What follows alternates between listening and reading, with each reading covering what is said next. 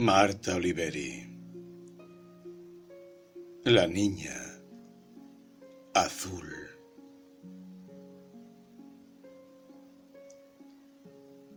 Agradecimientos a Enrique Butelman, que, aunque nadie lo haya notado, sale a pintar flores en la noche. A Pepe Murillo, que durante estas tardes de 1987 me dio aquello que casi había olvidado. Calma. A Mónica.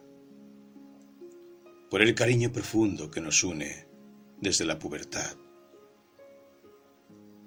A Betty. A esa leyenda que quisimos ser si hubiesen existido alas de libertad. Si la utopía hubiera sido posible. Carta abierta a ustedes. Dije cierta vez en un poema, quien sabe la leyenda jamás sabrá la muerte. Tal vez sea esta la causa por la cual lo mágico aún subsiste y ciertos días, el más habitual de los lugares, se nos vuelve en soñación mientras exista un hombre que desee ser hechizado, todo hechizo será posible.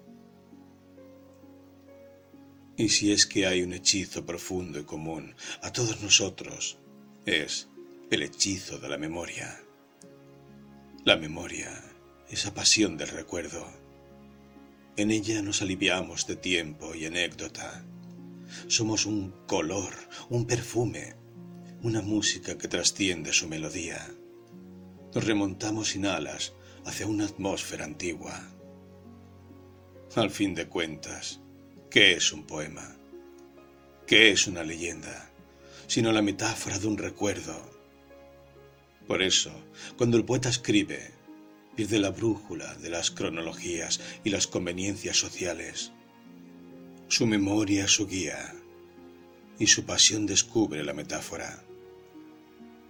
Cuanto más fiel sea el poeta a su memoria, mayor será su hechizo.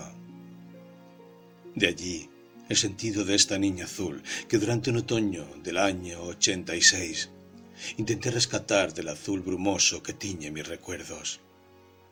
De allí también las sesudas razones que un día intentarán justificar su historia.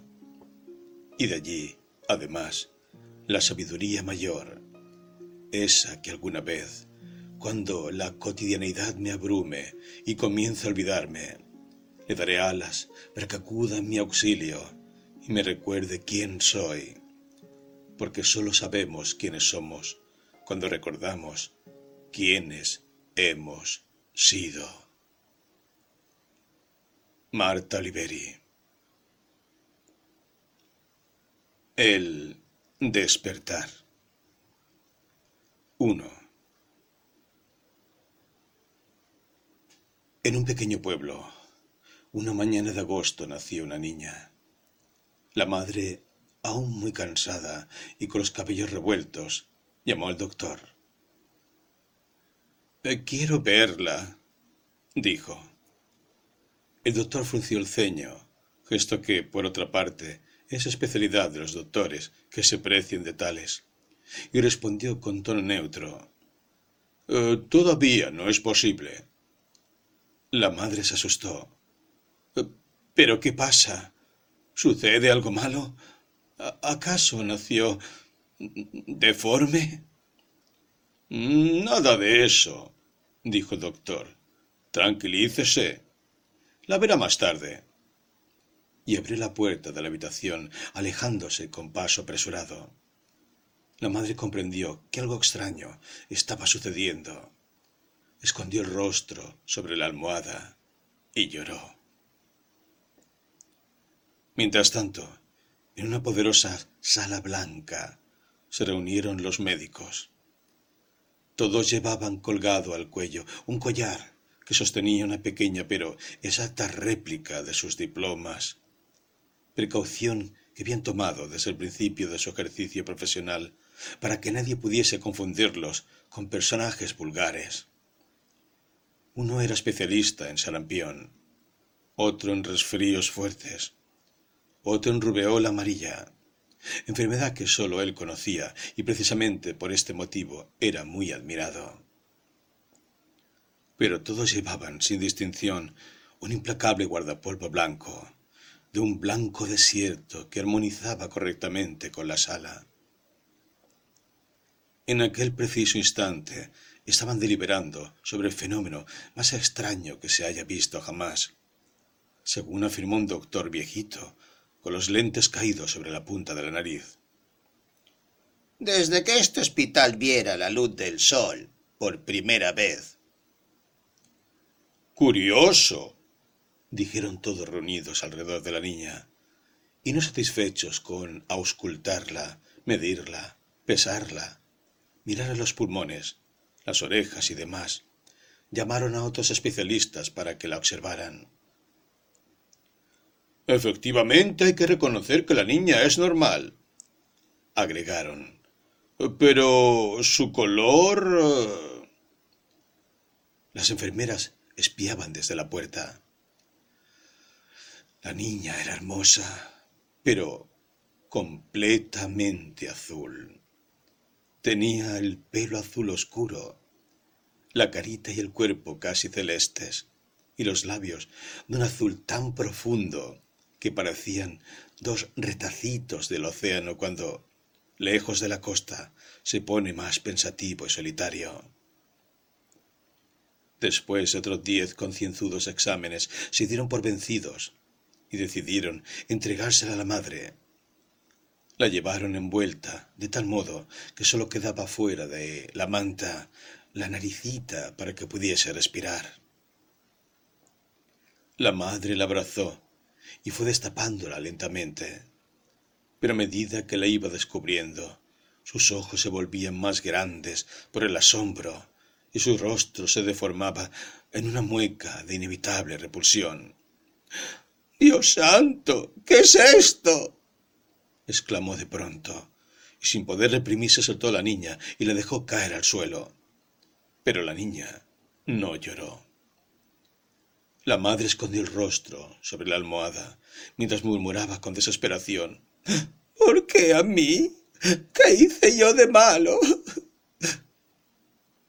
Gracias a Dios que el padre no está vivo y continuó llorando y murmurando palabras imposibles de comprender, mientras la niña, muda, permanecía en el piso.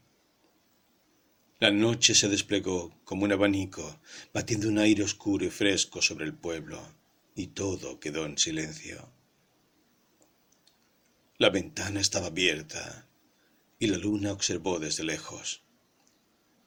Eh, pobre pequeña, dijo la luna, y llamó a su hermano el viento oscuro que vive en el castillo de la noche. Ve, acércate, entra por la ventana y levanta a la niña, que mientras la madre duerme ella pueda mamar de sus pechos. Y el viento nocturno levantó a la niña, descorrió con suavidad el camisón de la madre y apoyó a la pequeña junto a su seno. A la mañana siguiente, al despertar. Esta descubrió en uno de sus pechos una mancha azul, como una bella flor del océano. Mm, ¡Qué extraño! se dijo, pero no tuvo tiempo de seguir porque la luna hechicera, escondida detrás del día, le hizo perder inmediatamente la memoria, y la madre volvió a dormirse. Y cada noche, y cada mañana, el viento oscuro y su hermano mellizo, el viento dorado del alba, subían a la niña hasta la madre dormida, apoyándola contra su seno para que pudiera mamar. Esto sucedió durante tres meses. Mientras tanto, enfermeras y doctores también permanecían hechizados.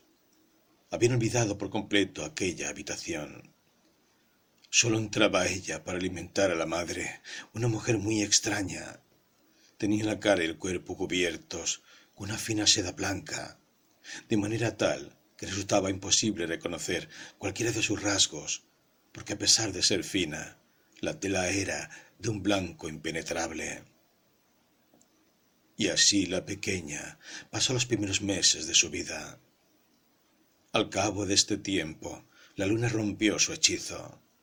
Pero, previamente, la extraña mujer siempre cubierta de blanco tomó a la niña en sus brazos y desapareció. Al despertar del hechizo, la madre estaba convencida de que su pequeña había muerto. Lloró por eso, pero poco a poco logró consolarse.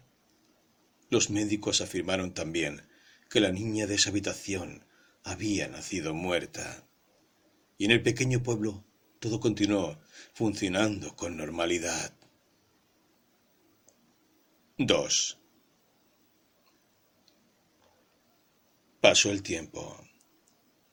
En un antiguo bosque, único lugar frondoso de aquella región rodeada de campos con espinas y sin sembradíos, en una choza de adobe, crecía sola la niña azul. Cierta vez, cuando tenía cinco años, la niña se acercó a la mujer que la había criado y le dijo Me gustaría verte la cara. Te quiero tanto y nunca puedo ver tu cara. Sé buena, muéstramela. La mujer se puso bruscamente de espaldas y dijo, Conoces mis ojos, mis ojos te sonríen, mis manos te acarician, mi voz te canta.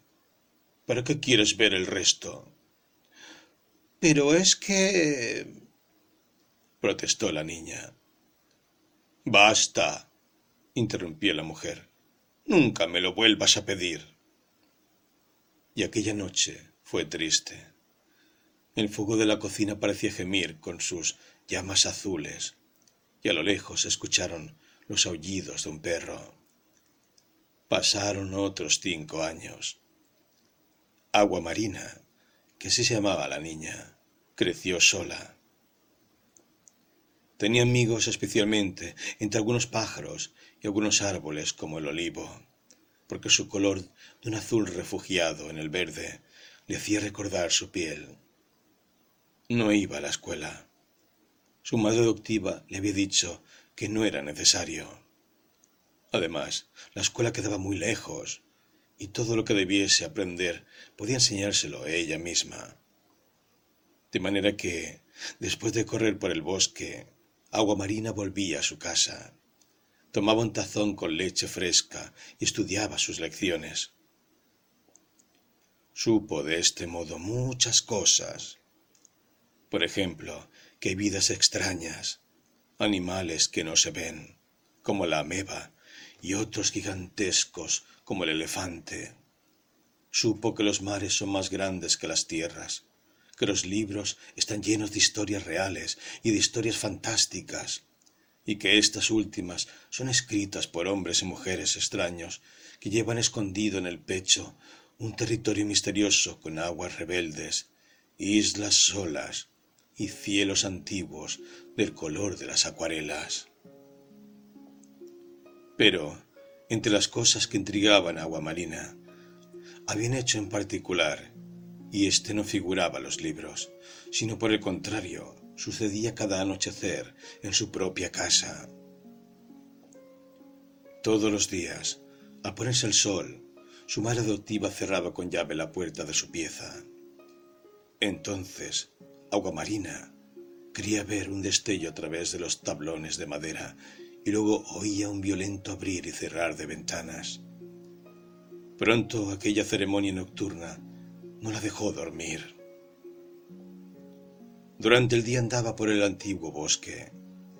Se le había prohibido terminantemente cruzar hacia el campo de las espinas, y mientras caminaba, cada vez más triste, pensaba en su vida extraña, con una madre a la que nunca había logrado ver, prisionera de esa choza, sin poder salir del bosque. Dime, Olivo, preguntaba la niña azul. ¿Quién es mi madre? ¿Por qué no se deja ver? Y el olivo gemía, y con su idioma de hojas hablaba así. No me preguntes eso. No me está permitido contestarte.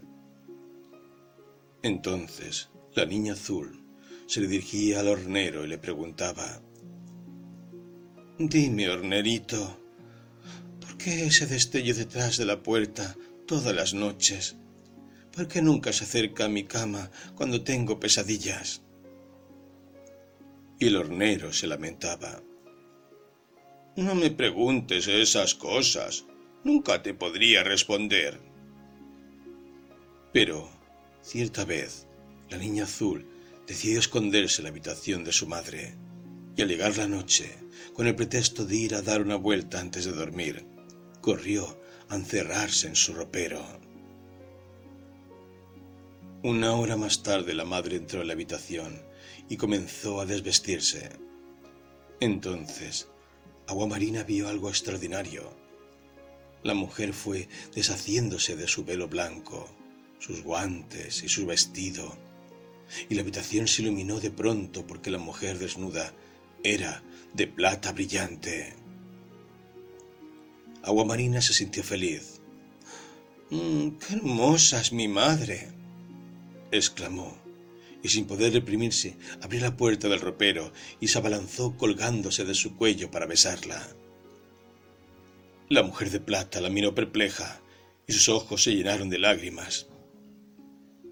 No debiste hacerlo, dijo. Ahora ya nunca podré volver a verte. Y deshaciéndose de ella, lanzó un grito que parecía el lamento de un extraño pájaro. Las ventanas se abrieron con un violento golpe y la mujer salió volando hacia el bosque. No comprendes que a la luna le está prohibido bajar a la tierra. Ahora que ya lo sabes, no tiene remedio. Y la niña azul vio de pronto un disco de plata instalarse en el cielo. Entonces, Agua Marina salió furiosa de la casa y comenzó a correr. No me dejes. gritaba atravesando el bosque. ¡Regresa! Y el olivo trató de hablarle y alargó sus ramas para que su voz de hojas pudiera oírse mejor. Pero Agua Marina no lo escuchaba. El hornero de desunido silbó triste su canción de barro. La niña azul corrió toda la noche, tratando de alzar vuelo con los brazos abiertos para alcanzar la luna, pero no hubo caso, porque, a pesar de ser azul y extraña, tenía brazos finos y manos pequeñas como las de cualquier niña, y aunque lo deseaba con todas sus fuerzas, jamás podría volar y Marina atravesó el bosque y sin darse cuenta llegó al campo de las espinas. Allí cayó vencida por el cansancio y durmió hasta la tarde siguiente. El campo de las espinas. El sol cayó oblicuo, dorando el campo. Acostada sobre un pajar, dormía la niña azul. En eso se oyeron voces, y tres muchachos se acercaron, atropellándose entre risa y exclamaciones. Aguamarina abrió los ojos sobresaltada. Los muchachos la rodeaban. Uno de ellos, el moreno, tenía la mano apoyada sobre la cintura y sonreía torciendo la boca. ¿Qué pasa? ¿Te pintaron de azul o saliste de un huevo de papagayo? Aguamarina no comprendió que el niño se estaba burlando. Lo miró con extrañeza, porque nunca había visto aquel color de piel cobriza. No, no estoy pintada. Soy así, y me llamo Aguamarina. Aguamarina. Los chicos echaron a reír. La niña azul pensó que reían porque el nombre les gustaba. ¿No es cierto que es muy lindo? Me lo puso mi mamá la luna. ¡Ah, qué bien! agregó otro niño de rostro angelical, pelo rubio y ensortijado. Así que además de ser horrible, la pobre está chiflada. Susurró luego, codeando al chico pelirrojo, con la cara cubierta de pecas y los ojos aguados, tan expresivos como los de un pez. La niña azul, sin saber muy bien qué decir, los miró sonriente. Hasta entonces sus únicos amigos habían sido el olivo y el hornero. Pero el olivo no sabía correr, y el hornero andaba siempre demasiado ocupado con su nido de barro y su canto de pájaro. El chico pelirrojo la miró detenidamente. Luego se alejó unos pasos y llamó a los otros. Al cabo de un rato, Aguamarina vio que el moreno volvía a acercarse. Su voz ahora era amable y ya no sonreía, torciendo la boca. Pensábamos jugar a los exploradores, pero solo somos tres. ¿Por qué no vienes con nosotros? Aguamarina los miró indecisa. El pelirrojo se adelantó con una sonrisa que dejaba ver sus grandes dientes algo amarillos. Además, no es bueno para una niña quedarse sola en estos lugares, más siendo azul. ¿No es cierto que es peligroso? agregó, dirigiéndose al muchacho rubio. Claro que sí, asintió éste, poniendo cara de espanto. Hay animales salvajes que pueden comerte. La verdad es que deberías venir con nosotros. Aguamarina se levantó, se arregló el vestido y dijo en voz baja Creo que iré. Muy bien, así se habla, exclamó el muchacho pelirrojo, palmeándole efusivamente la espalda. Y poco después emprendieron camino. El campo de las espinas es alto. Los cardos y las ortigas crecen por todas partes. Aguamarina no estaba acostumbrada a caminar por esa clase de sitios. Se pinchó las piernas hasta sangrar. Esperen, decía jadeando. Pero los niños que iban adelante, pateando algunas piedras y riendo, no la oían. Y Aguamarina aceleró la marcha, dio saltitos, corrió.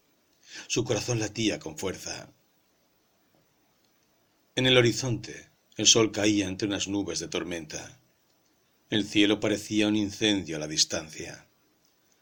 Los mosquitos comenzaron a llegar en nubes filosas y le picaron los brazos y la cara. Más de dos horas caminaban entre cardos y ortigas. Los niños siempre adelante, riendo. Aguamarina detrás, intentando mantener el equilibrio, aunque en ocasiones debía detenerse para no terminar en el suelo. Entonces los niños, que solo estaban a algunos metros de ella, le parecían bultos lejanos y todo empezaba a girar a su alrededor. El aire, sin una gota de brisa, la envolvía con su ala asfixiante. Por fin, cerca del anochecer, llegaron a una pequeña aldea. Eran en realidad unas cuantas casuchas construidas improvisadamente con chapas, maderas y cartones. Resultaba extraño que aquel lugar estuviera habitado solamente por niños. Apenas los vieron llegar, unos cuantos muchachos salieron a su encuentro. La mayoría de ellos estaban descalzos. Miren lo que descubrimos, dijeron los tres niños, volviéndose hacia Aguamarina. Una niña azul. Los demás la rodearon haciendo comentarios. Aguamarina los miró asustada. Azul. Eso sí que es raro. Una niña muy pequeña frunció la nariz. ¿No será contagioso? dijo, y se aferró temerosa a su hermano mayor. Un chico de labios muy rojos y húmedos se acercó y le tocó el cabello. ¿Te caíste adentro de un tarro de pintura o qué? El muchacho rubio agregó. Y dice que se llama Guamarina y que su madre es la luna concluyó el pelirrojo, haciéndole una reverencia.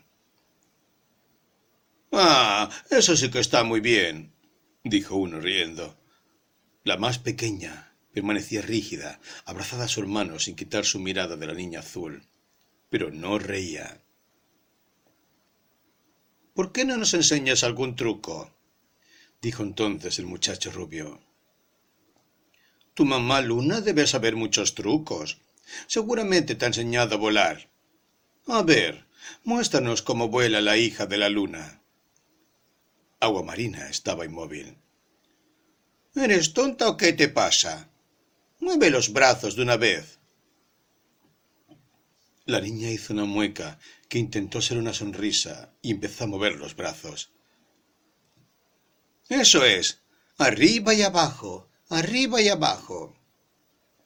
Aunque la verdad es que, más que a la hija de la luna, te pareces a un pingüino, dijo el pelirrojo imitándola.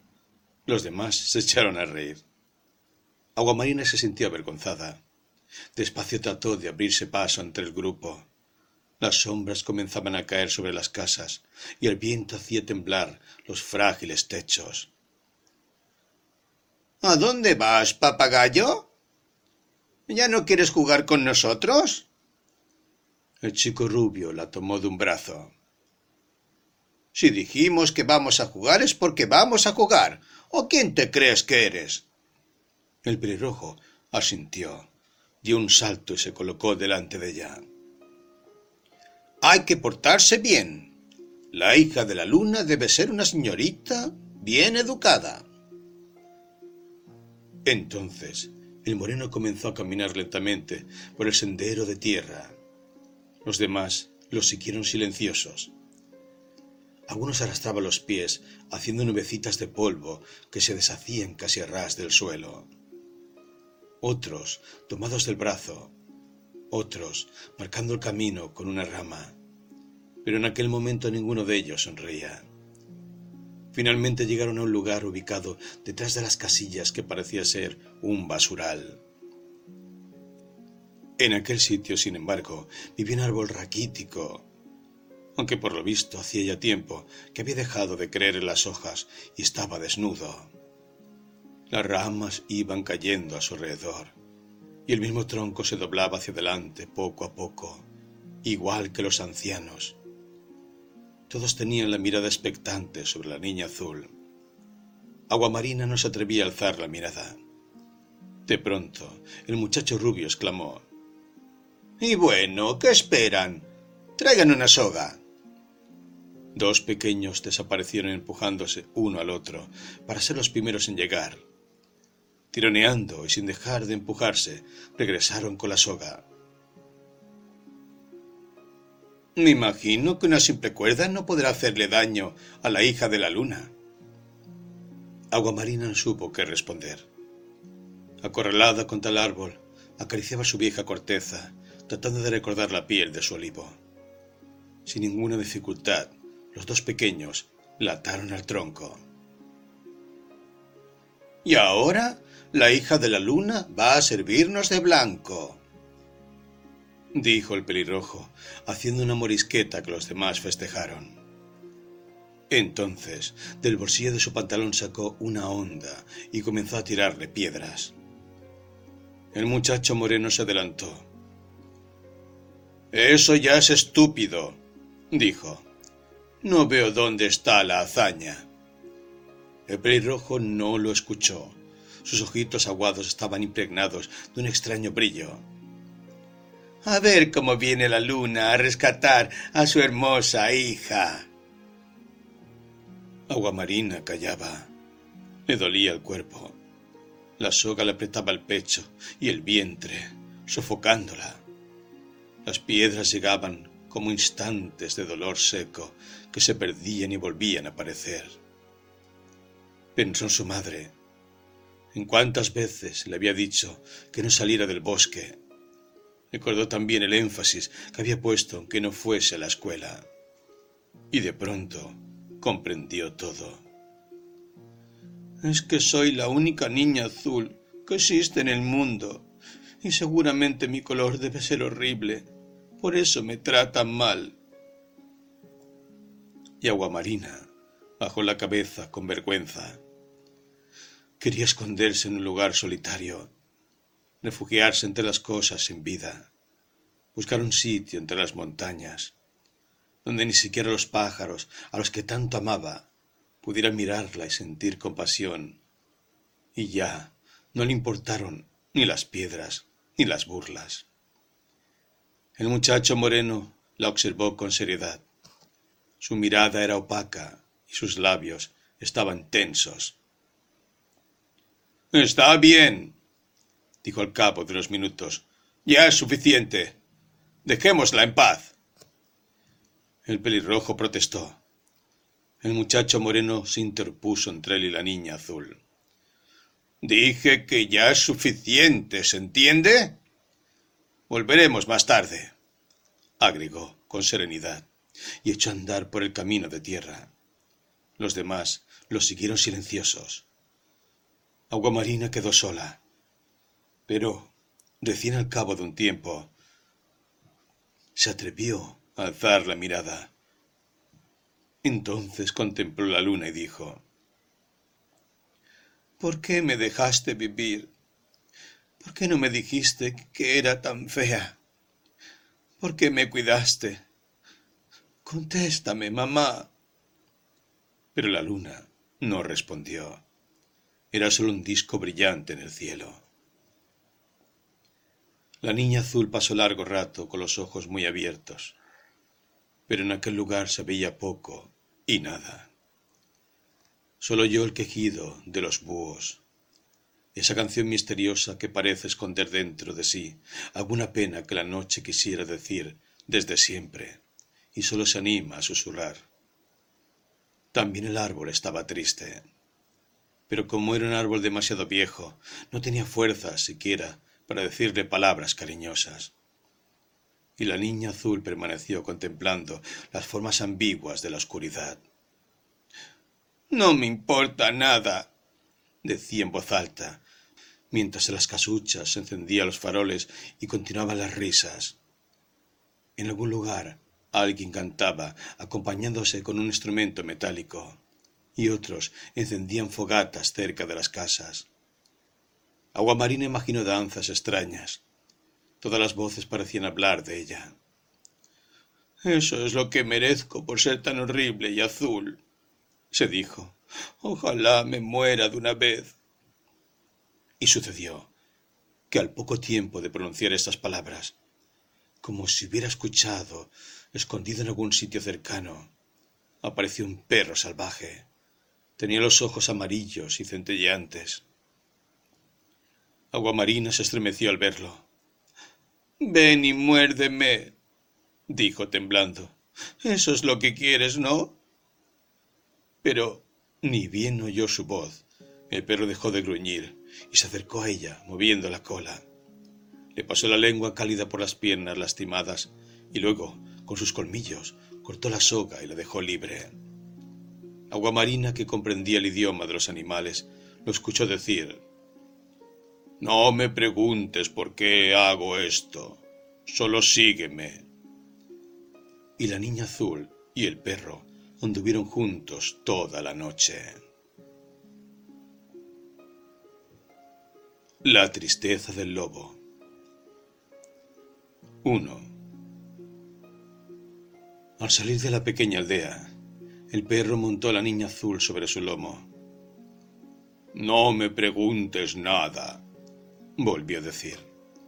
Tienes que creerme si quieres salir de este lugar de desdicha. Aguamarina abrazó el cuello cálido del animal. Durante el viaje escuchó ruidos, aullidos, lejanos, y tuvo miedo. El perro como si adivinara sus pensamientos, le dijo, Son espejismos de la noche, esas sombras que se acercan. Esos quejidos no están sino dentro de un lugar muy extraño, que se llama miedo, y vive en nosotros igual que las ilusiones. Recuerda siempre que el mismo sol puede parecerte un día una flor gigantesca o una bala de fuego, y sin embargo, el sol no cambia ante aquellas palabras, Aguamarina se tranquilizó y poco a poco se fue quedando dormida. El trotecito del perro era como un dulce vaivén y su jadeo una monótona y calmante canción de cuna. Alguien cantaba a lo lejos. La noche fue pasando y poco a poco el cielo empezó a azularse. El campo de las espinas había quedado atrás.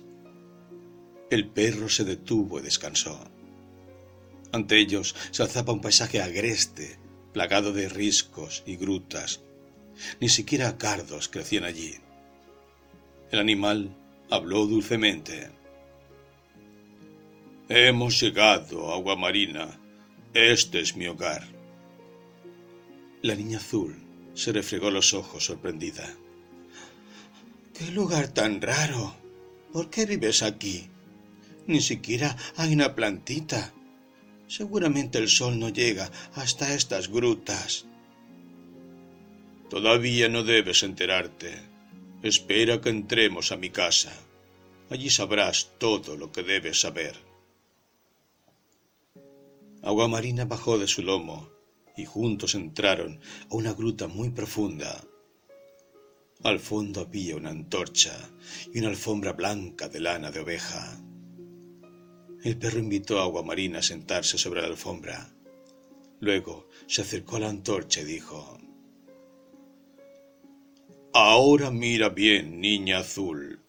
Verás lo que nunca imaginaste. Y el perro lanzó un aullido agudo y doloroso que resonó con los siete ecos que guardaba la gruta. Entonces su pelaje se oscureció, crecieron garras en sus patas y sus ojos comenzaron a echar llamas. La niña azul lo miró sin temor y permaneció inmóvil. ¿Es que no te das cuenta? No soy un perro, sino un lobo. El animal maldito, el viejo sanguinario de los cuentos. Esa alfombra sobre la cual estás sentada la cosí con la piel de cuarenta ovejas que yo mismo destrocé. Y todas las noches los cazadores de la aldea salen en mi busca. Y el lobo volvió a aullar con sus siete ecos y se adelantó mostrando sus colmillos. Podría comerte ahora mismo si quisiera. La niña azul puso una mano sobre su cabeza. No me hiciste daño de perro, me salvaste de esos niños. ¿Por qué voy a asustarme ahora? El lobo retrocedió, se echó cerca de la antorcha y se quedó en silencio. Es verdad, dijo al cabo de unos minutos. No soy peor que cualquiera de los hombres. Solo quería estar seguro de que no me temías. Ahora sí puedo contarte mi historia. Y echado junto a la antorcha, el lobo habló así. Hace mucho tiempo yo era un verdadero lobo. Cada noche bajaba a la aldea más cercana y elegía mi presa. Solo una ante el rebaño, lo necesario para comer.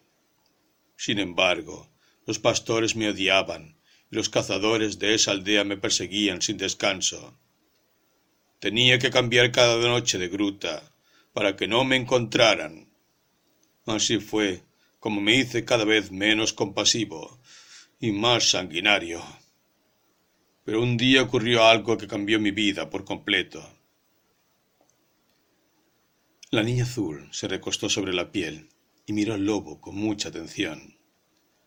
Sucedió, dijo el lobo, que mientras yo dormía en una de mis grutas, quería escuchar unos pasos pasos humanos, pensé de pronto, despertándome sobresaltado. Efectivamente a la puerta de la gruta había una silueta vertical de dos largas piernas, brazos y cabeza pequeña. Por lo que deduje que era sin lugar a dudas un ser humano. Solamente un cazador puede animarse a llegar hasta aquí, me dije y salí de mi gruta echando fuego por los ojos y gruñendo para espantar a aquel extraño con el filo de mis colmillos. El hombre no se movió. Vestía una túnica gris y tenía los pies calzados con sandalias de cuero.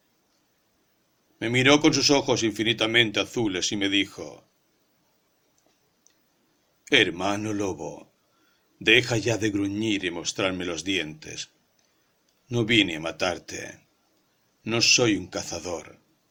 Jamás podría matar a un hijo de la naturaleza. Sus palabras me hicieron sentir vergüenza de mis garras y mis colmillos. El hombre siguió así. Igual que tú, yo también soy nómada. Ando de pueblo en pueblo, de tierra en tierra, porque todo lugar al que voy es mi hogar, y cada ser de este mundo mi hermano. He sabido por los hombres de la aldea cercana a estas grutas, que todas las noches un lobo sanguinario baja hasta ella y acaba con sus rebaños. Y me han contado también que sin darse por satisfecho ha llegado a matar pastores. Recorrí muchos lugares y he seguido huellas tratando de imaginar cuáles podrían ser las de ese lobo tan cruel. Pero como sé que la verdadera maldad nace de la soledad infinita y del infinito resentimiento, no busqué entre las manadas, sino entre las grutas lejanas. Y creo, tú debes asegurarme, si eres o no ese lobo sanguinario del que hablan los hombres de la aldea. Un súbito respeto me hizo bajar la cabeza. Sí, yo soy ese señor, dije. No me digas, señor, agregó el hombre mandándome con dulzura. Llámame hermano Francisco. Sí, hermano Francisco, tartamudé.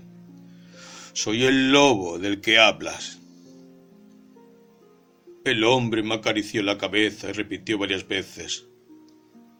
Pobre hermano lobo, ¿cómo debes haber sufrido en estas grutas solitarias con tu inmenso odio a cuestas?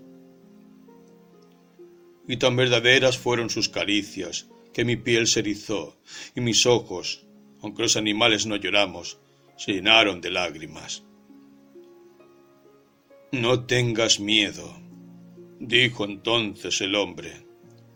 Desciende conmigo hasta la aldea. Yo le mostraré a los pastores y a los cazadores que no eres como ellos piensan. Ah, eso es imposible, hermano Francisco, dije sintiendo renacer mi rencor. Pero el hombre, como si no oyese lo que decía, comenzó a andar, y yo, sin poder evitarlo, seguí sus pasos. Agua Marina estaba conmovida. Quiero conocer a ese hombre, dijo. Dime, lobo, ¿A dónde fue?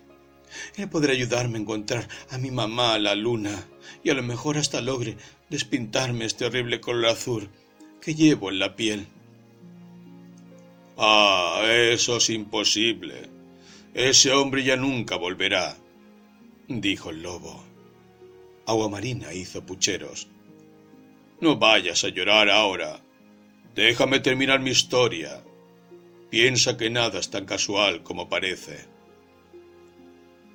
La niña azul se limpió con la manga de su vestido las lágrimas que empezaban a asomar por sus ojos y respiró hondo. No había entendido aquello de que nada es tan casual como parece. Pero la frase tenía un aire fresco que le hizo respirar con alivio. Fue así, prosiguió el lobo. Como el hermano Francisco y yo llegamos a la aldea, los pastores asomaron a las puertas de sus casas. Las mujeres detrás de las ventanas abrazaban a sus niños con los ojos abiertos por la sorpresa. Los cazadores salieron con sus escopetas y las clavaron en la tierra como si fueran bastones. El hermano Francisco se adentró y con voz pausada dijo Aquí les traigo al lobo feroz. Como verán, no es más sanguinario que cualquier perro doméstico. Solo estaba asustado de las balas y tenía hambre. ¡Oh! dijo un cazador. ¡Oh! repitieron los otros cazadores. Las mujeres salieron de sus casas y los niños se acercaron a mí y me acariciaron la cabeza. Yo estaba hipnotizado.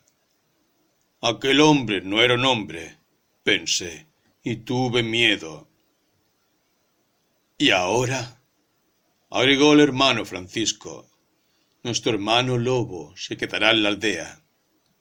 Yo pronto me iré, pero no será por mucho tiempo. Cuando vuelva espero encontrarlos a todos viviendo en armonía. La antorcha tembló intentando apagarse, y el lobo gimió suavemente, como si un secreto muy doloroso lo torturara. Aguamarina tenía hambre. El lobo le acercó un tazón de barro. Bebe, es leche fresca. De tanto en tanto los viejos lobos de la manada me acercan comida. Ellos conocen mi historia y me comprenden. Yo ya no salgo a cazar, ni deseo correr entre los rebaños. Se ha muerto en mí el odio, pero también el deseo de vivir. Aguamarina tomó el tazón que le ofrecía el lobo y bebió con avidez. Y ahora duerme, dijo el lobo. Mañana te contaré el final de mi historia. Y la niña azul, abrigada con las pieles de oveja, se quedó dormida. Otra vez se oyó el canto a lo lejos. El lobo cerró los ojos y dijo Ya cállate, no me tortures, hermano Rubén. Déjame por fin dormir en paz. Permíteme morir en la tierra fresca junto a los otros lobos. No cantes, ya no cantes más. Y la antorcha se apagó, y todo fue oscuridad en la gruta del lobo. 2. Déjame en el monte. Déjame en el risco. Déjame existir con mi libertad. Rubén Darío. Al llegar la madrugada, la niña azul se despertó. Otra vez la antorcha estaba encendida y el lobo junto a ella. Continuó hablando como si no hubiera pasado la noche. Y así viví mis primeros días en la aldea. Al principio todos me daban de comer. Los niños se montaban sobre mi lomo como si fuera un caballito de juguete. Me volví manso y bueno. Mis ojos comenzaron a perder su fuego y pronto todos dejaron de temerme. Pasé un año en la aldea, pero luego volví a las montañas. Entonces fui más feroz que nunca. Y debo confesártelo, no solo maté ovejas, sino pastores y hasta niños. Pero, ¿cómo pudiste ser tan malo? exclamó la niña azul, exasperada. No me odies, suplicó el lobo. Sucedió que cuando mis ojos perdieron el brillo de la ferocidad, los hombres de la aldea no solo dejaron de temerme, sino también de respetarme. Yo iba de casa en casa como un pobre perro mendigo pidiendo alimento. Las mujeres al verme resoplaban molestas. Déjanos en paz, perro sarnoso.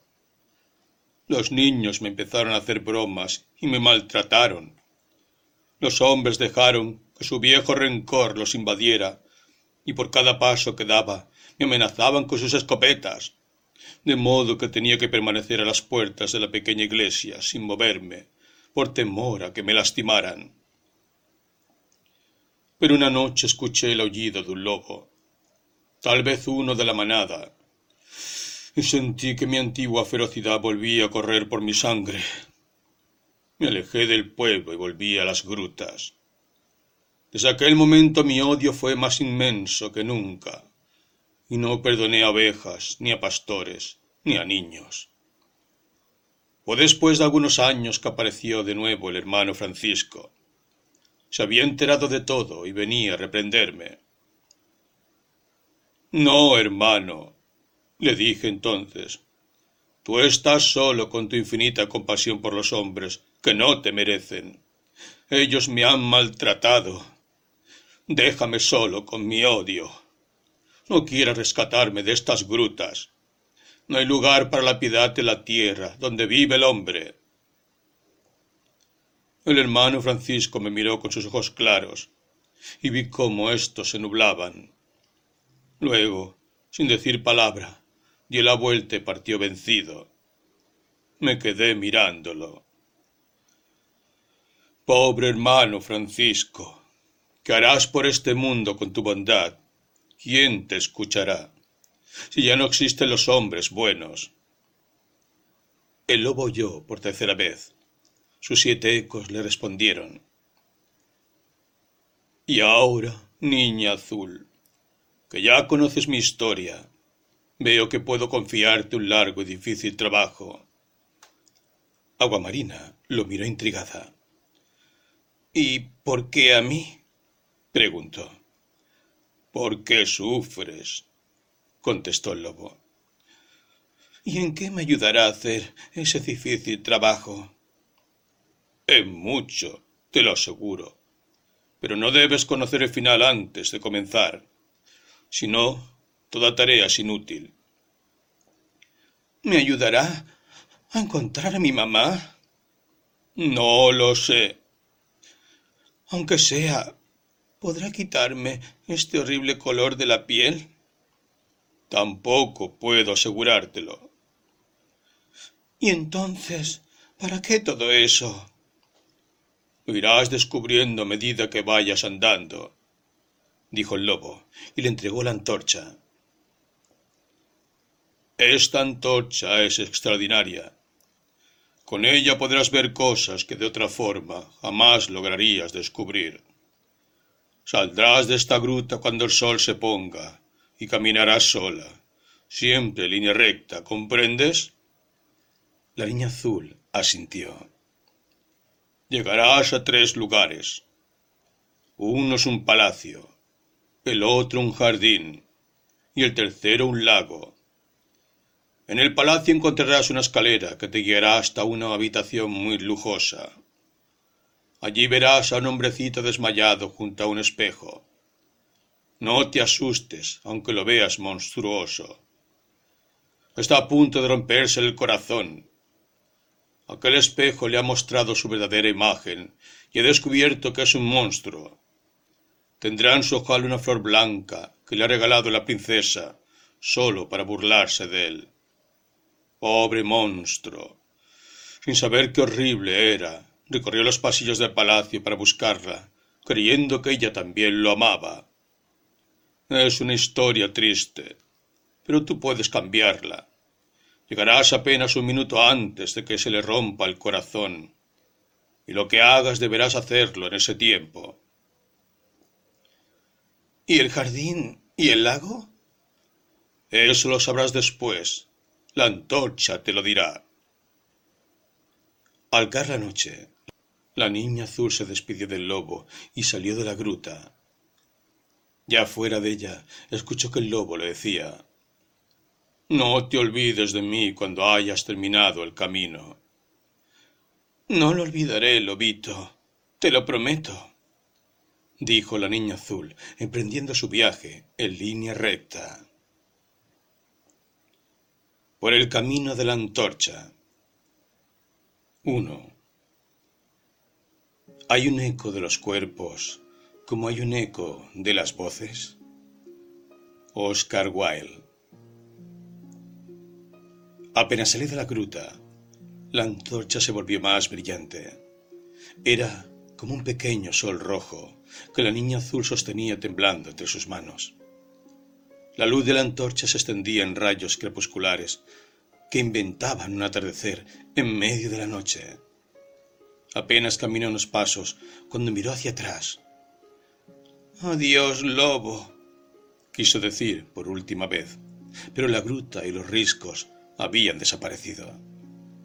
Caminó otros diez pasos y pudo comprobar que no había espinas ni ortigas.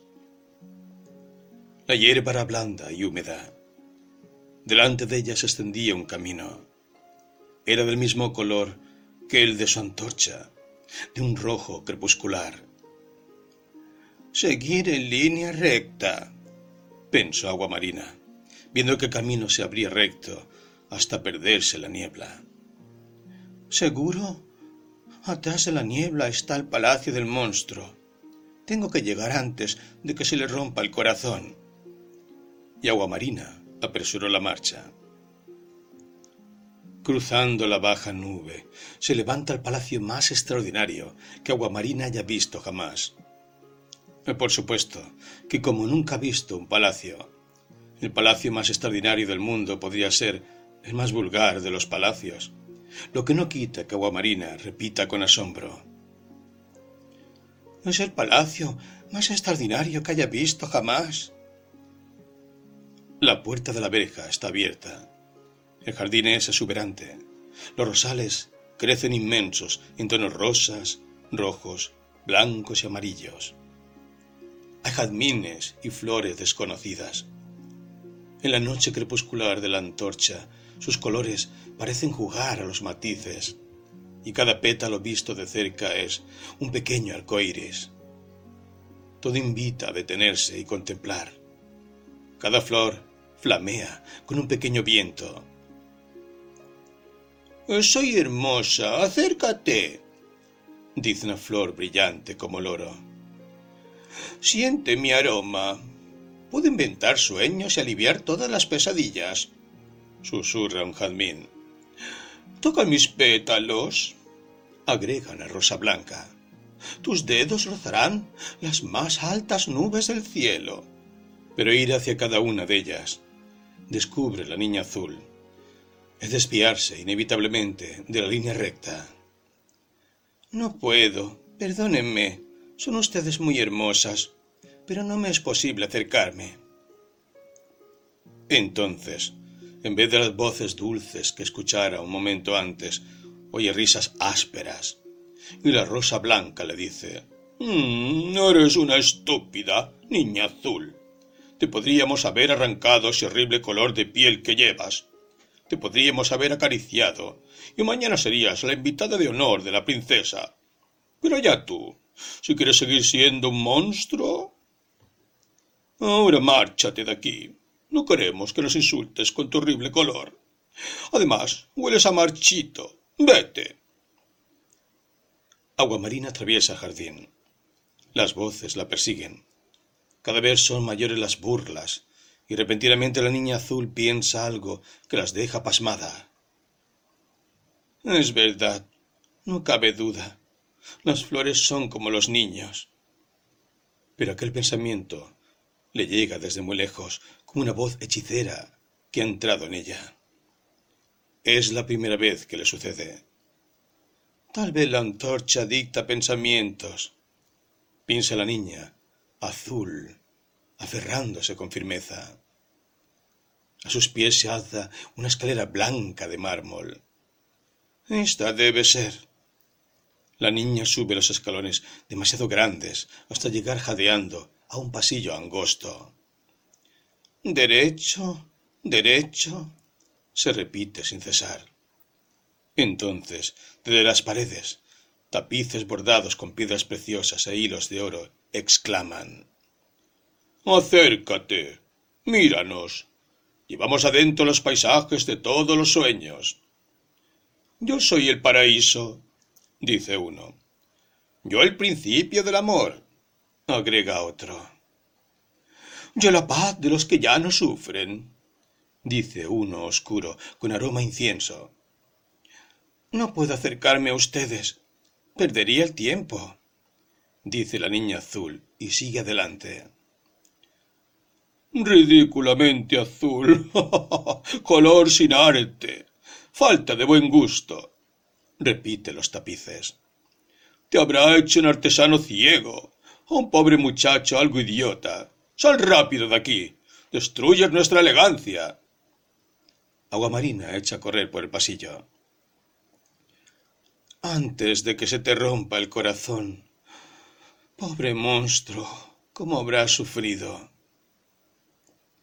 y casi exhausta se detiene ante una puerta. Es de ébano labrado.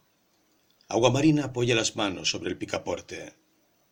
Espera, dice la puerta. Todo es un engaño. Aquí no hay nadie. Solo telarañas y un viejo arcón. Si vuelves hacia atrás, podrás recorrer los mejores salones del palacio. Hay salas con platos exquisitos, y detrás de una puerta dorada, como el mismo sol, Está festejando el cumpleaños de la princesa. No me abras. Después ya no podrás salir de aquí. La niña azul vacila. Mira su antorcha. Está iluminada la puerta y, y un rayo se filtra por su cerradura. Es el camino recto. Y esta es la habitación del monstruo. No me engañarás, puerta. La niña empuja fuertemente hacia abajo el picaporte y la abre. Allí está, junto a un espejo enmarcado en oro, un enanito de cabeza gigante y deforme. Tiene los ojos cerrados y en su pecho hay una flor blanca. Tengo que salvarte, pobre monstruo. Pero nadie me dijo eh, qué debería hacer. Nuevamente la salta aquella voz que parece venir desde muy lejos y sin embargo resuena en su cabeza. Primero tapa el espejo, dice la voz misteriosa. Los espejos son el engaño de la verdad. Dejan ver lo evidente. Por eso no pueden mostrar nada cierto. Aguamarina corre a colocar un paño rojo sobre el espejo, que parecería estar esperándola junto a un viejo halcón. ¿Y ahora? Ahora, sigue la voz, acércate al monstruo y canta. Y Aguamarina se acercó al monstruo y de pronto, de su garganta, comenzaron a salir notas dulces como las de un instrumento nuevo. Y la niña azul cantó acerca de los bosques donde los espejos no existen. Allí donde el pequeño monstruo vivió su infancia antes de que lo trajeran de bufón para divertir a la princesa. Y cantó sobre la amistad de los pájaros, que no saben burlarse y cuentan historias de nidos y nubes. También cantó sobre el silencio del verde, que no quiere maravillar los ojos sin ofrecerles descanso. Y mientras cantaba, el monstruo poco a poco fue abriendo los ojos, pero estaba hipnotizado por el recuerdo de su viejo bosque, y no vio a la niña, ni al salón, ni a los pasillos, ni al jardín. El canto le envolvía como un nido invisible, y el monstruo se encaminó hacia su antiguo bosque. Se dice que al cruzar la verja del jardín, la flor voló de su ojal para posarse entre las otras rosas blancas. 2. Otro banco de niebla le anunció la llegada al jardín. Era pequeño, con una casa al fondo. La casa estaba a oscuras y las cortinas cerradas. Allí también había flores, casi todas rosas, pero ninguna era de color rojo. Había amarillas, blancas y rosa pálido. El jardín estaba inmóvil. No corría la brisa y el aire era sofocante como las tormentas cuando sufren el silencio antes de estallar. No veo qué puedo hacer aquí, pensó Guamarina mirando a su alrededor. Pero la antorcha indicaba el camino y la niña azul siguió. Sentía dentro de sí un dolor punzante y el aire la sofocaba cada vez más. Miró el cielo. Allí estaba la luna estática y silenciosa. ¿Qué haces ahí, mamá? Aguamarina sentía crecer la tormenta en su interior. ¿Nunca vas a bajar? ¿Vas a mirarme desde lejos toda la vida? Y por tercera vez la voz le susurró. Inútiles son los sacrificios cuando las leyes solo son azares, insensibles caprichos de la existencia. Y la voz continuó. Mira línea recta, niña azul. Sobre ese rosal un ruiseñor está desangrándose con la espina de una rosa. ¿Y sabes por qué? Porque se ha conmovido con las lágrimas de un estudiante. Un estudiante enamorado de una mujercita frívola. Ella le ha pedido una rosa roja como condición para ser su compañera de baile en la fiesta de mañana. Pero en todo el jardín no hay una sola rosa roja. El ruiseñor que imagina al amor como la pasión más digna de tenerse en cuenta, y que secretamente ama al estudiante, ha decidido teñir la rosa blanca de ese rosal con su propia sangre. Deberá cantar bajo la luz de la luna, y mientras cante irá clavándose la espina en el pecho. Recién cuando ésta llegue a su corazón, la flor estará lista y el ruiseñor habrá muerto. Cuando mañana salga el sol, el estudiante descubrirá la flor y se la llevará a la mujercita. Pero algo terrible sucederá entonces. La mujercita lo mirará con desdén y le dirá sencillamente «Mm, prefiero las rosas amarillas. Va mejor con mi vestido. El estudiante partirá con furia y pisoteará la flor. Volverá a su habitación y se encerrará junto a sus libros. Aguamarina vio al ruiseñor que empezaba a cantar con la espina clavada en el pecho. Espera. gritó. Pero el ruiseñor no la oía. ¿Es posible que no me escuches? dijo la niña azul furiosa. Tres gotas de sangre mancharon la rosa blanca. No entiendes que te estás matando inútilmente. Te desangras por un estudiante que ni siquiera sabe que existes. El ruiseñor dejó de cantar. No intentes cambiar el destino, le dijo. Quiero sufrir por lo que amo. Tu sufrimiento no sirve, ruiseñor, gritó la niña azul, tratando de arrancarlo de la espina. Mañana tu estudiante pisoteará esta rosa y volverá a sus libros. Entonces no lo veré, dijo, y volvió a cantar. La niña azul sintió que la tormenta temblaba en el aire, pero la voz le dijo Aún no es tiempo. El ruiseñor seguía cantando y seis gotas de sangre cubrieron el primer pétalo. ¿Qué te pasa? ¿Por qué quieres morir, pajarito? El pájaro volvió a detenerse. No es morir lo que quiero, sino teñir esta rosa. No mientas, ruiseñor. Quieres morir. Eso buscas. Pero no voy a dejarte. Y con fuerza arrancó al ruiseñor de la espina.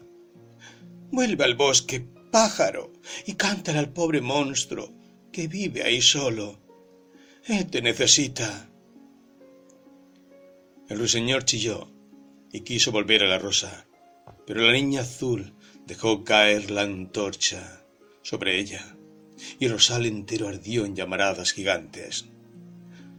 Has destruido la belleza. Ahora mi vida no tiene sentido.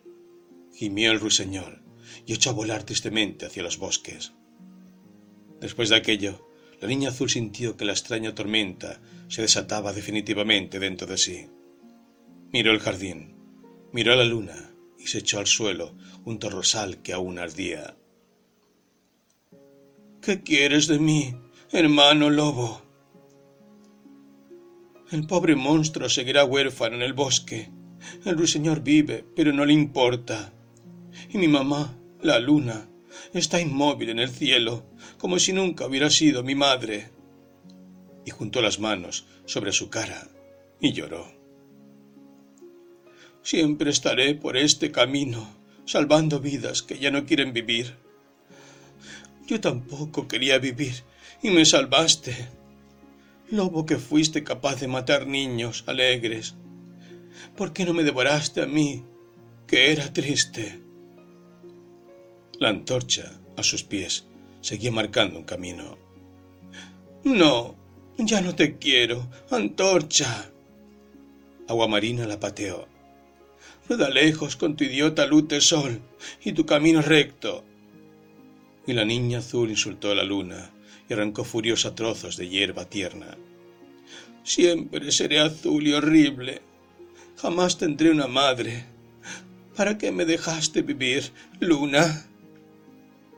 Entonces la luna tembló por primera vez y una nube muy oscura la tapó por completo. Eso es, gritó la niña azul. Llueve, cielo, destruyela con tus rayos y tráeme uno bien brillante que me clave como el ruiseñor contra la espina. y la tormenta respondió trayendo truenos y rayos que caían incendiando los árboles y los rosales. Pero la niña azul no pudo morir y con la cara apretada contra la tierra se quedó dormida. 3. Nada importa haber nacido en un corral cuando se ha salido de un huevo de cisne. Andersen. Por primera vez desde su viaje, el amanecer se dejó ver entre los campos. La antorcha había desaparecido. La niña azul no comprendió bien por qué ahora ya no estaba en el jardín del ruiseñor, sino en un lugar calmo junto a un lago transparente. Con la cara sucia de tierra y los ojos enrojecidos, la niña azul parecía más extraña que nunca. El sol. Hacía otro sol tembloroso sobre el lago, y a medida que se levantaba, el agua parecía volverse dorada. Entre los juncos asomaron unos cisnes. Tenían una hermosura liviana, y su nadar era como un vuelo. Al ver a la niña azul se acercaron aleteando. Mira, dijo uno. Eso es lo que se dice una defesio. Aguamarina había colocado las manos dentro del agua para lavarse la cara. ¿Qué haces? le dijo un cisne indignado y lanzó un terrible graznido. Ensucias nuestro delicioso lago. y le dio un picotazo. Los cisnes graznaban, estirando sus largos cuellos y moviendo sus picos. Vete, no te acerques. Este es un lago para gente limpia. La niña azul se levantó tristemente. Escóndete, donde no te podamos ver, gritaban los cisnes, y el sol se levantó redondo sobre el lago. Aguamarina se sintió perdida. Ya no era furia, solo aquel dolor punzante en su interior. En eso escuchó un gran nido más potente que los otros y creyó oír que le llamaban. Se dio vuelta sin demasiadas esperanzas y vio ante ella un cisne hermoso y joven. Era el más grande de todos. Acércate, niña azul, le dijo el cisne y llamó a sus hermanos. ¿Acaso quieren repetir la historia? dijo, reprendiéndolos. ¿No le bastó con conocer mi desgracia? Yo nací en un corral de patos y fui despreciado por todos. Me echaron de cada sitio al que fui porque decían que era demasiado feo. Tuvieron que pasar muchos inviernos para transformarme en el cisne que soy ahora. ¿Quiénes eran los patos del corral para maltratarme? ¿Y quiénes son ustedes para maltratar a una niña solo porque es azul? El cisne insistió en que Aguamarina se acercara. Lentamente la niña azul se arrimó a la orilla del lago. Entonces el cisne la acarició con sus alas suaves y le habló así. No pienses que eres horrible. Nunca se sabe. Todo depende del punto de vista. Piensa que tal vez solo seas diferente. Pero la niña azul abrazó al cisne y echó a llorar, ahora, sin furia. Y los otros, arrepentidos, trataron de acariciarla, aunque una extraña repulsión se los impedía. No importa que llores si algún día esto te sirve para comprender a otros. No entiendo lo que dices, cisne. Solo quiero ser igual a los demás. Que alguien me quiera. Tener una mamá. decía Guamarina entre sollozos. Está bien, dijo el cisne. Te daré algo. Después de todo, ya has visto suficiente, y es hora de que sepas quién eres en realidad. Y el cisne desapareció entre los juncos, y volvió trayendo con su pico una jarra de cristal. La llenó de agua y se la entregó a la niña. Mirándome en este lago descubrí quién era. Pero sus aguas podrán mostrarte tu verdadera imagen sólo si las derramas en el sitio que te pertenece. Pero ¿Cuál es el sitio que me pertenece? preguntó Aguamarina desconcertada. El sitio donde te hayan amado por primera vez. Corre, niña azul, no pierdas el tiempo. Busca ese lugar y derrama allí el agua de la jarra. Y el cisne besó con su pico a la niña azul, hundió la cabeza dentro del lago y luego nadó, seguido por su cortejo, hasta perderse entre los juncos. El descubrimiento. Por cuarta vez la voz resonó en su cabeza. Hiciste bien en dejar la antorcha.